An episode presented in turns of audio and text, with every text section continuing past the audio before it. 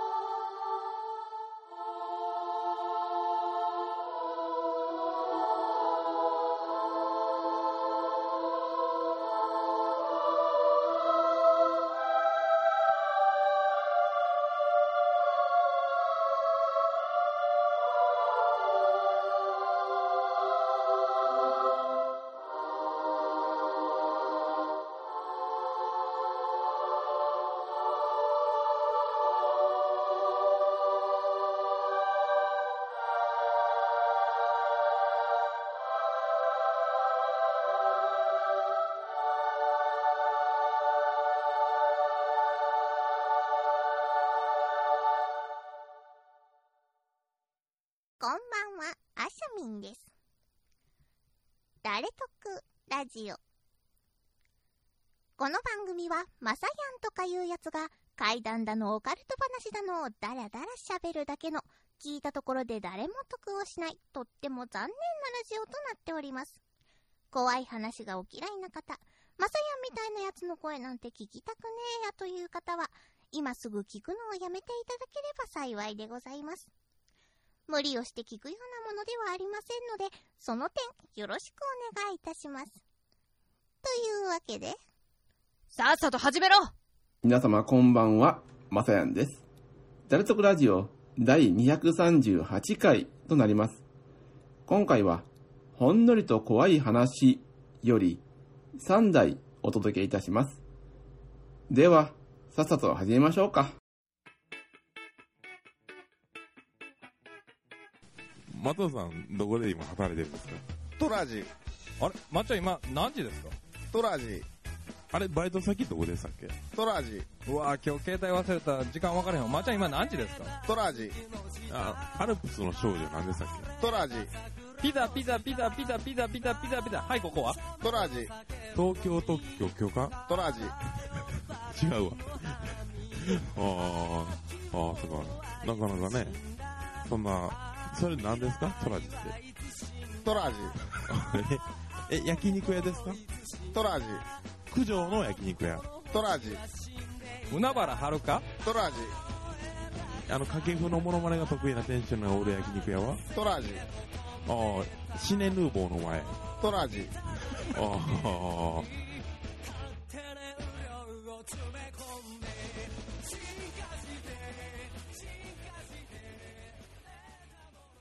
では、参ります。ほんのりと怖い話より、趣味の盆栽。母が仕事場の同僚さんに聞いてきた話です。同僚以下 A さんは、おじいさんと同居しているそうです。おじいさんの趣味は盆栽で、なかなか良い作品らしく、展覧会などでいくつか賞をもらったこともあるそうです。ある日のこと、いつも通り盆栽いじりをしていたおじいさんが、ひどく動揺しています。どうしたの？と慌てて聞くと、おじいさんは、喋った。と、意味がわからず、誰と？と聞き直すと、盆栽が喋ったんだ。と声を荒げます。A さんは半信半疑でしたが、少しおかしくなり、なんて言ったの？と聞くと、いつもありがとうって、それはいいことだねって言うと、おじいさんは静かになり、A さんも本当のことなら、おじいさんの愛が伝わったのだなぁと、嬉しくなったそうです。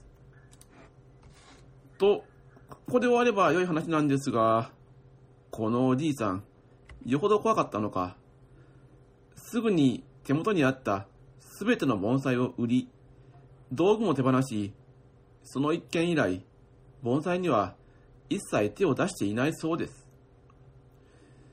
賞をもらうくらいなんですから、良い出来なんでしょうに、ちょっともったいない。お礼を言って、売っ払われるとは、盆栽も思ってなかっただろうね。次、山あいの国道。仕事で山あいの国道を走行中、道路工事で片側交互通行に出くわした時の出来事。停車している間、何台も連なる対向車の流れを眺めていると、後方から衝突音が響いた。車を降りてみると、すぐ後ろに止まっていた軽自動車が、軽トラックに衝突されていた。軽の女性が車から降り、軽トラのおばちゃんに降りるよう促すも、おばちゃんは正面を見据えたまま、微動だもしない様子。前方の車が流れ始めたので、衝突された女性の車を脇に移動させ、軽トラのおばちゃんにも移動するよう声をかけようとしたところ、いきなりおばちゃんがアクセル全開でバックをし、後方の乗用車に追突。そのまま進行方向へ暴走を始め、前方の交通誘導員の制止を振り切り、逃走。追突された女性は少し気が動転した様子で、110番へ通報し、状況説明。俺は急ぎの仕事があるから、と現場を離れた。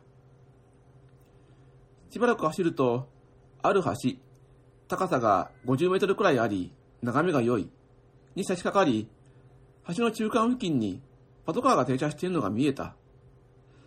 そのすぐ前方には、不自然な止め方をした見覚えのある軽トラが、減速しながらその脇を通過すると、一人の警官が橋の手筋から下を覗き込み、無線で何かを話していた。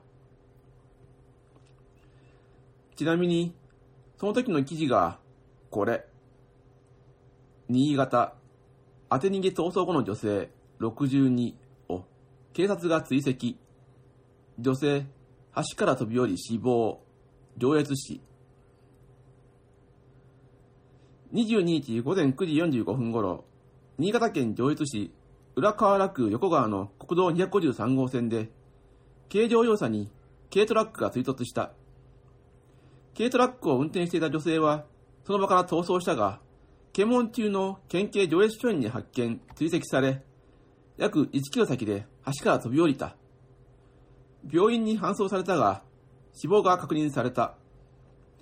同署によると、飛び降りたのは、同市浦川区飯室に住む女性62。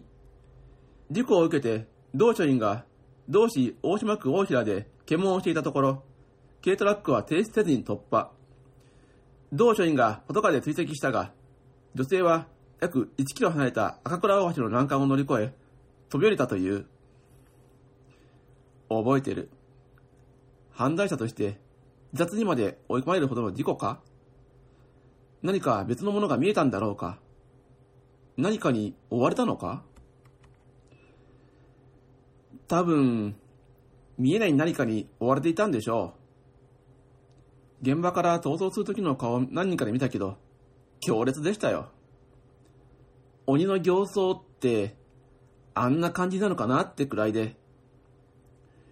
事故後の警察の調べで、おばちゃんは精神科に通院してたみたいだし、この日の朝も入院していた病院から外出許可もらって帰宅して、すぐに軽トラに乗り込んであの事故だから。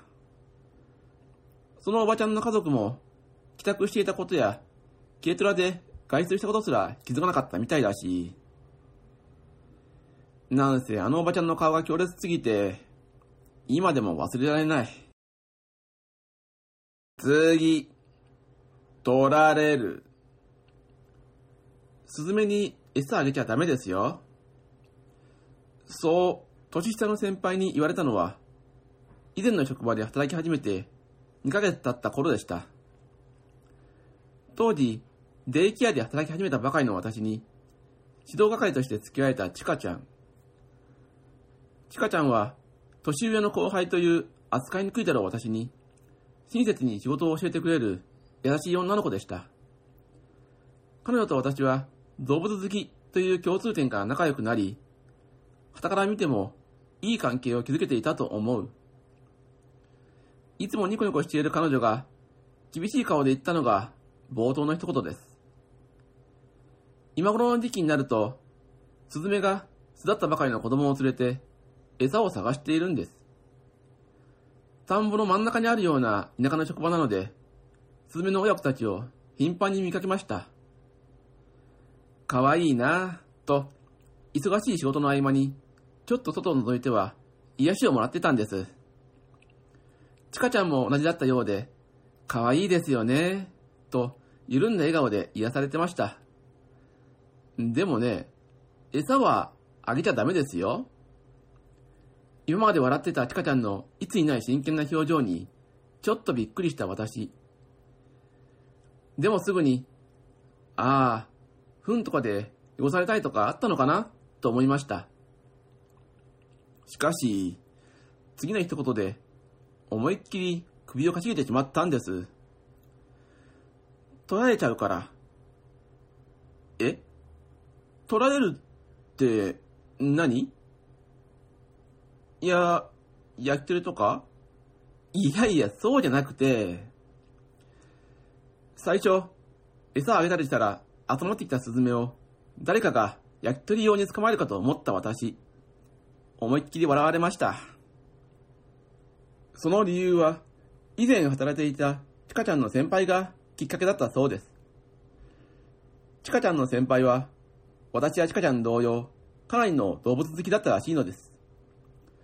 その先輩がダイエットを始め、少しお弁当のご飯を残し始めた。もったいないから、水でほぐして、スズメに与え始めたのがきっかけだという。最初はあまり近寄ってこなかったスズメたちも、徐々に餌が置いてある状況に慣れてきたようで、徐々に餌を求めてやってくるスズメも増えていったそうです。だんだん利用者たちも、そのスズメが可愛くなってきたようで、時間があれば眺めるお年寄りも、責任者も、犬や猫とは違って、特別手がかかるわけでもないので、咎めることはなかった。だが、餌をやり始めて一年ほど経った頃、先輩はあるものを見つけた。園外行事で利用者や職員が出払った折、残った職員で普段手が回らない場所を掃除することになった。先輩は施設の裏にある一面に砂利が敷いてある職員用の駐車場の清掃に、砂利の間から伸びた草を抜き、捨てられた吸い殻を見つけて、ブツブツ文句を言ってたとき、それを見つけた。一見、枯れ草のように見えたそれは、手に取ってみると、干からびた鳥の死骸だった。それが成長だったのか、ヒナだったのかはわからない。おそらく、スズメの死骸だっただろうと思い、先輩は駐車場のすぐ横にある花壇のそばに埋めてあげたそうです。ああ、その辺の気持ち、すごいよくわかる。動物好きはそうしますよね。でもなんで死んだんだろうね。スズメが集まってるから、猫が来たとか？私たちも最初はそう考えたんですよ。でもね、おかしいんですよ。その清掃の数日後、今度は別職員がその死骸を見つけたという。同じように干からびた状態で2羽分の死骸を。それでね、よくよく考えたら、2、3日前に掃除したばかりだから、猫に取られたとしても、死んでからそんなに経ってないわけじゃないですか。そんなに早く死骸って調べないでしょ？そうだね。しかも、今と同じ梅雨時期だったんでしょ？そうなんですよ。真夏ってんならまだわかりますけどね。ジメジメした時期に。それでも、一番可能性があるのは、別の動物から襲われた以外に考えられず、スズメへの餌やりはやめることになった。スズメを罠にかけていたも同然だと、先輩は一時期相当落ち込んだらしい。この辺も動物好きにはたまらなくわかる気持ちでした。そんな理由があるなら仕方ないと思ったのですが、それだけではなかった。スズメへの餌やりをやめて、一月が過ぎた頃ぐらいから、先輩にはある不思議な現象が起こり始めた。仕事をしている最中に、ふと視界の端に何か黒いものが映るという現象が、何かよぎったのか？とその黒い影を追ってみても何もない。この時、ちかちゃんも仕事中によく振り返ったり、首をかしげたりしている先輩を見ていたそうです。でもそれ以外には特別何も起こっておらず、他の職員も利用者も施設自体にも何もなかった。先輩も特に気にすることもなく、そのうち慣れてしまった様子だったとか。職場では営業を終えた後、シャッターを閉めるんです。先輩以外が初めて異変を感じたのは、このシャッターを閉めている時に起こった。ガラス窓にはすべてシャッターがついていて、数名でシャッターを下ろす作業をしていた時、先輩がシャッターを下ろした途端、バンバンバンバンバンバンバンバンバンバンバンバン明らかに人が外から叩いている音が施設内に響いたそうです。すぐにその場にいた男性職員がいたずらだと思い、窓から叩かれているシャッターを覗き見た。瞬間音が止み、窓から身を乗り出していた職員が目を見開いて中にいる全員を見た。誰もいない。今の今まで音が鳴っていたシャッター。誰かがいたずらしていたんなら逃げていく姿ぐらい見えるはず。みんなそのことは分かっていたし、ありえないと思っていたが、誰も言葉にできなかった。シーンと静まり返って、何とも言えない空気が漂った。この日休みだったチカちゃんは、翌日話を聞いて震え上がったそうです。すっごい怖かったですよ。今まで普通に出されていた場所で、そんな異常なこと起こるなんて思わないじゃないですか。そりゃそうだ。そして今、私がその気持ちです。その日シャッター閉めるのがめっちゃ怖かったの、今でも覚えてます。うちのデイケアって病院が運営してるんですよ。なので、デイ施設は病院の隣にあるんです。まあそんな関係から、病院じゃいろいろあるのは想像つくし、利用者の中で亡くなった方だっているわけで、みんなビビりまくったけど、取り立てて何かをすることもなかったようです。その後も、事務所にある神棚の榊が倒れてきたり、誰もいないデイルーム内で物音がしたり、片付けてあったリハビリ用の道具が勝手に落ちたりといろいろ。ちかちゃんもその当時、ちょっとした体験をしているそうです。しかし、事態が大きく急変したのは、やっぱり、その先輩の前でした。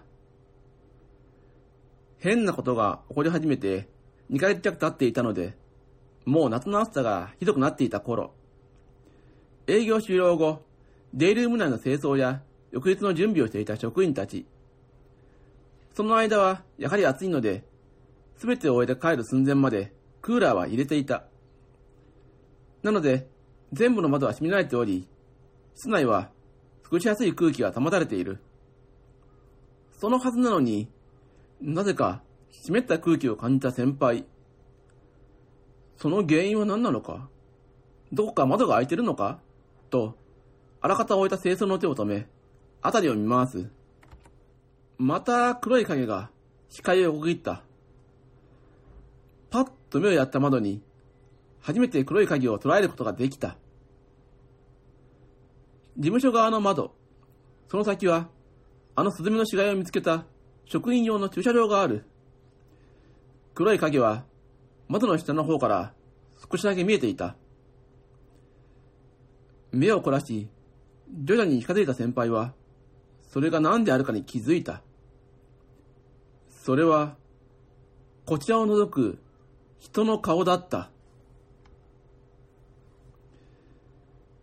鼻を窓枠に押し付けるようにして覗く顔は、目から上しか見えない。雨を降っていない真夏日なのに、長い髪は濡れたように顔に腫れついている。表情のない目は異様でおとましく、先輩は全身が早期だった同時に、ある確信を持った。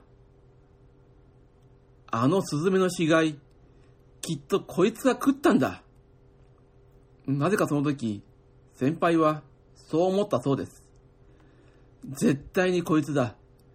こいつがスズメを食っていたんだ。と。その顔は、ぬるぬるとした肌で、緑がかった黄土色をしていた。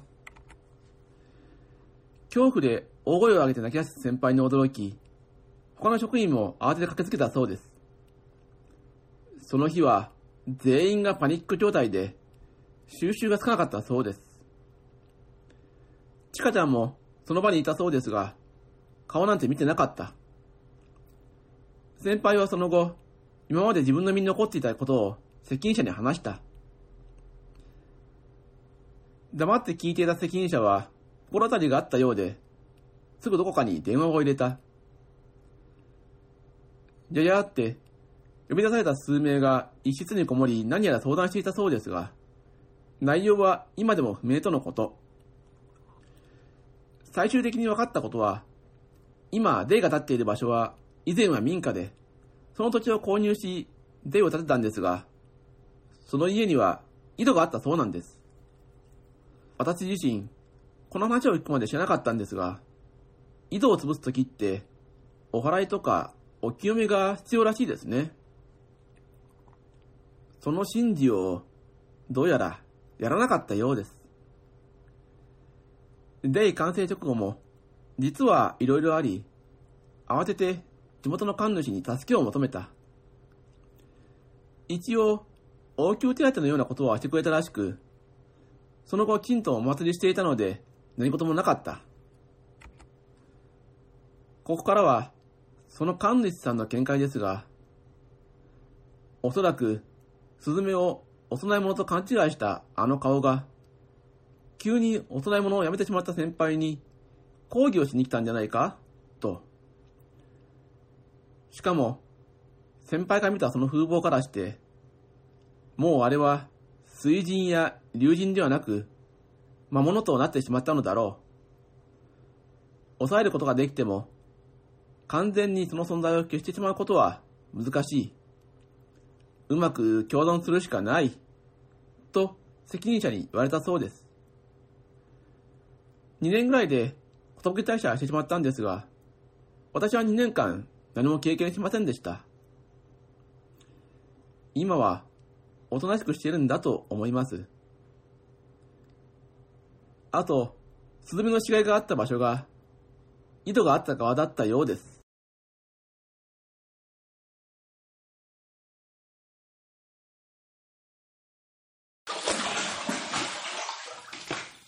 どうも、大魔王のお風呂ラジオ、大魔王です。